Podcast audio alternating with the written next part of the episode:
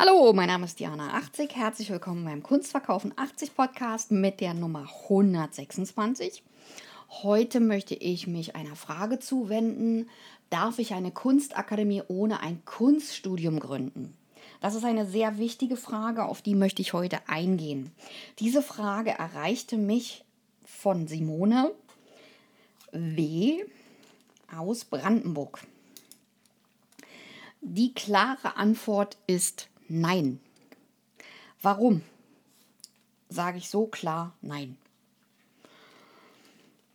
Wenn ich in dieser gegründeten Akademie zum Beispiel einen Mappenkurs anbieten würde, rein hypothetisch, und ich hätte aber kein abgeschlossenes Universitätsstudium mit Diplom, soll aber das Niveau dem neuen ähm, zukünftigen Studierenden beibringen, von der Universität der Künste als Beispiel hier in Berlin oder auch der ähm, HTW oder auch der HGB in Leipzig oder auch Weißensee, dann muss ich natürlich gewährleisten, dass ich weiß, was die Professorinnen und Professoren und Dozenten erwarten.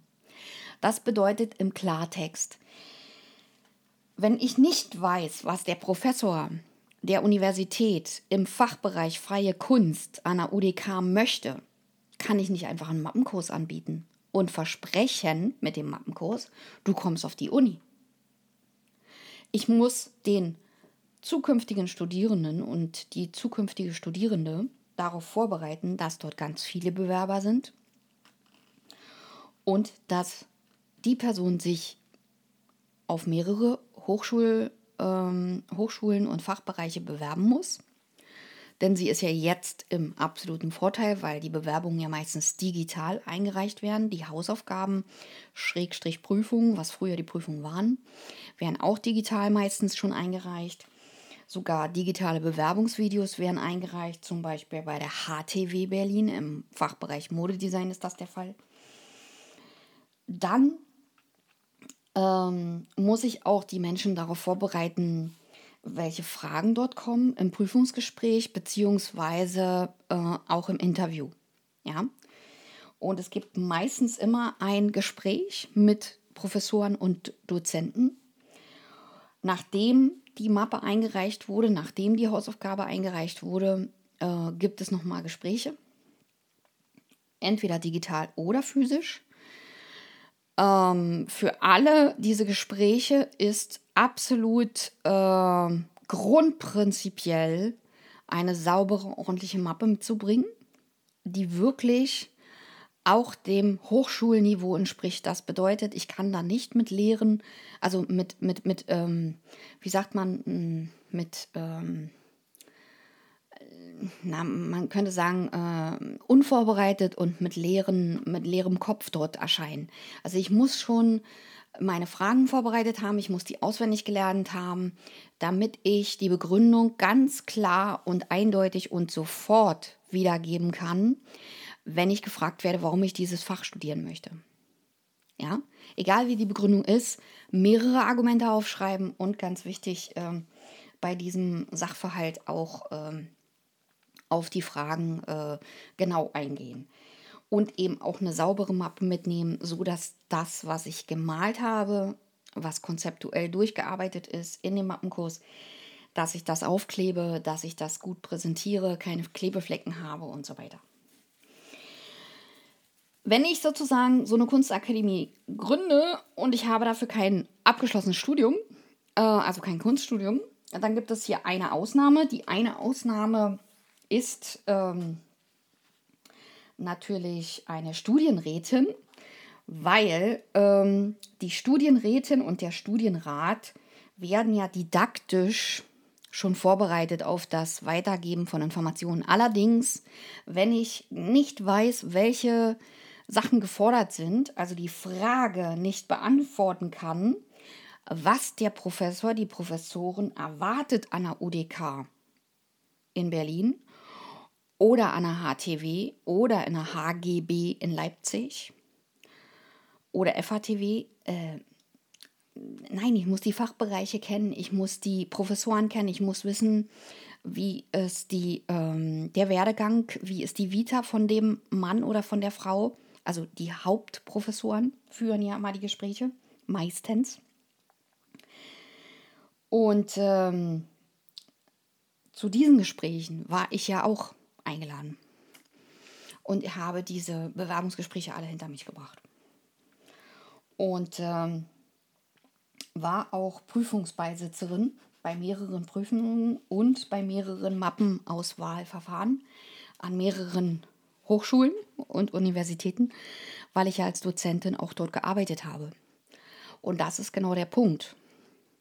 Wenn du da nicht warst und da nicht studiert hast, nicht gearbeitet hast, die Leute nicht kennst und du weißt nicht, wie ist das Niveau, kannst du nicht in der Akademie versprechen, ah, kein Problem, ich bring dich dahin, wo du hin willst. Ah, da kann jeder nämlich klagen. So. Das ist ähm, ganz klar beantwortet. Mm, dann gibt es noch eine Zusatzfrage, wie viele Leute sich dort bewerben oder wie viele Studienbewerber es gibt ähm, pro Fachbereich. Das kann man nicht pauschal beantworten. Ähm, es gibt Jahrgänge, äh, wo die Nummern 9000 waren von der Gesamtuni. Dann kann man sich vorstellen, wie viele Leute sich da wirklich bewerben in der freien Kunst oder Modedesign oder in der Illustration, im Bühnenbild, im Kostümbild, im Kunstlehramt und natürlich auch ähm, Bildhauerei und so weiter oder auch Architektur oder Kommunikationsdesign. Also es ist wirklich ähm, fatal zu denken, äh, ich bin die Einzigste, der Einzigste, der sich dort bewirbt. Nein, selbst im Game Design bei der HTW Berlin äh, gibt es tausende Bewerber. Ja, selbst da. Ja. Natürlich ist in der Corona-Zeit die Bewerberdichte oder Höhe zurückgegangen aber natürlich nicht so extrem, dass wir jetzt hier ähm, Studenten suchen. Ja, also das hätten wir alle gerne. ja, wir kommen da hin und die sagen, ja, ja, wunderbar, dass sie da sind. Wir nehmen sie gleich ohne Prüfung oder alles. Nein, das passiert nicht. Das ist ein, eine Illusion, die ist eine schöne Illusion, aber leider ist die Realität hart und gemein. Jeder muss sich mit einer Mappe durch die Bewerbungsverfahren kämpfen. Ja? Und nicht einfach ähm, zurücklehnen und so. Ja? Äh, jetzt gibt es natürlich einige Leute, die sagen, ähm, naja, ich brauche ja nur die Mappe und ich brauche ja nur den Schein, dass ich angenommen bin.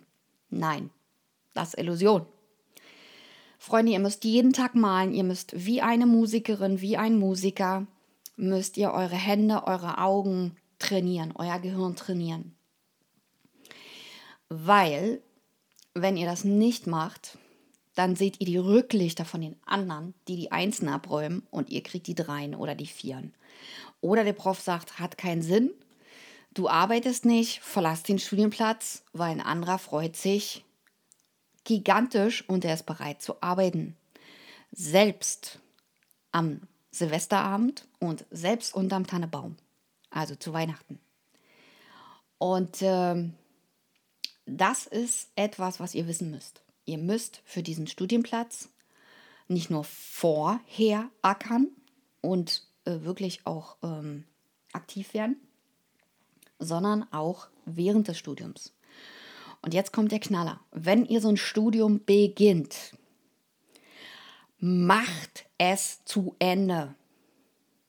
Weil jeder Personaler guckt in eure Lebensläufe, in eure Vita. Aufgehört, aufgehört, zu, abgebrochen, düdüdüd. Oder nicht weiter zur Schule gegangen. Ihr habt hinterher unglaubliche Konflikte, einen Job zu bekommen.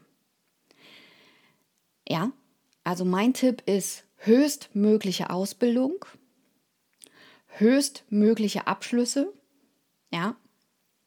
Also wenn ich von einer kleineren Uni auf eine größere wechseln kann, macht das. Macht das. Holt euch den größtmöglichen Abschluss. Ja? Gerade weil ihr am Anfang noch nicht wisst, Mensch, wofür brauche ich denn das? Das kann sein, dass ihr international arbeitet. Das kann sein, dass ihr auch mal eine Akademie gründet oder was auch immer. Ja, dann braucht ihr diesen fetten großen Abschluss von der fetten großen Uni. Und nicht von der kleinen. Ja, wenn jemand Dozent werden möchte, wenn jemand Dozentin werden möchte oder auch äh, nochmal Lehramt oder nochmal in die Pädagogik möchte, auch dafür immer Studienabschlüsse machen. Ja, Abschlüsse, Abschlüsse, Abschlüsse. Ganz wichtig, jeder Personaler guckt da drauf, hat die abgeschlossen, die Probandin, die ich hier vor mir habe. Ja, und wenn ihr Abschlüsse vorweisen könnt, peng, peng, peng, peng, hintereinander, ja, den Abschluss, die Ausbildung, Lehre, Studium und so weiter, ja, mehrere Weiterbildungen. Boah, ich sag euch, dann nehmen die euch, weil die sehen, ihr seid fleißig. Und das ist der Grund, warum die euch den Zuschlag geben vor allen anderen. Und das ist wichtig. Und auch für euer Selbstwertgefühl. Und das ist besonders angeknackt, wenn ihr es auf die Universität der Künste geschafft habt, eine Immatrikulationsurkunde habt, also ein Schreiben, wo drin steht, dass ihr immatrikuliert seid. Und ihr brecht dann ab, egal warum. Es wird euch immer verfolgen, ihr werdet immer denken, scheiße, ein Manko oder Schrott, ein Manko. Also, meine Lieben, immer den höchsten Abschluss. Ja? Und versucht wirklich auch ähm, dran zu bleiben, das Studium zu beenden. Also nicht nur anfangen und nicht nur vom großen Studium träumen, sondern die Sache durchziehen. Und es ist egal, ob ihr hinterher nochmal wechselt, woanders hin, was anderes macht. Das ist völlig egal. Das ist nicht relevant. Relevant sind diese Abschlüsse für euch persönlich, und es geht dabei nicht um die Eltern, die sagen, oh, äh, wenn dir das Studium nicht gefällt, na dann brech doch ab oder äh, mach was anderes. Nein, immer erst zu Ende machen. Ja, weil ich kann hinterher aus zwei Studienfächern, die ich studiert habe, kann ich mein Alleinstellungsmerkmal für meine Firma oder für eine Bewerbung basteln oder backen. Und dieses Alleinstellungsmerkmal hat kein anderer. Bewerber oder Bewerberin. Und da, in diesem Moment, habt ihr den Vorteil. Das Alleinstellungsmerkmal. Und danach müsst ihr trachten. Und das bringt euch weiter. Ja? Und nicht hätte ich mal zu Ende gemacht. Ach ja, ich würde ja gern, aber hm, so. Ja? Natürlich will nicht jeder äh, weitermachen äh, und die ganzen wissenschaftlichen Titel einheimsen, weil das auch wirklich super anstrengend ist und weil es auch unheimlich viel kostet. Ja. Und, ähm, und ihr verdient in der Zeit nichts oder kaum. Und das ist eben äh, das Manko, wo man sagen muss, mh, hm, da muss man sich überlegen, will man das, will man das nicht. Also meine Lieben, herzlichen Dank fürs Zuhören. Ich würde mich über Likes, über Abonnements meines Kanals freuen und schickt auch wieder diese Podcast-Folge an Freunde, Bekannte und Verwandte weiter, weil es könnte ja sein, dass der ein oder andere Hilfe braucht oder auch sich mit der Überlegung, eine Kunstakademie zu gründen, beschäftigt. Also, ich danke euch fürs Zuhören und ich wünsche euch kreative Inspiration und lasst euch nicht von eurem Traum abbringen. Eure Diana 80. Tschüss!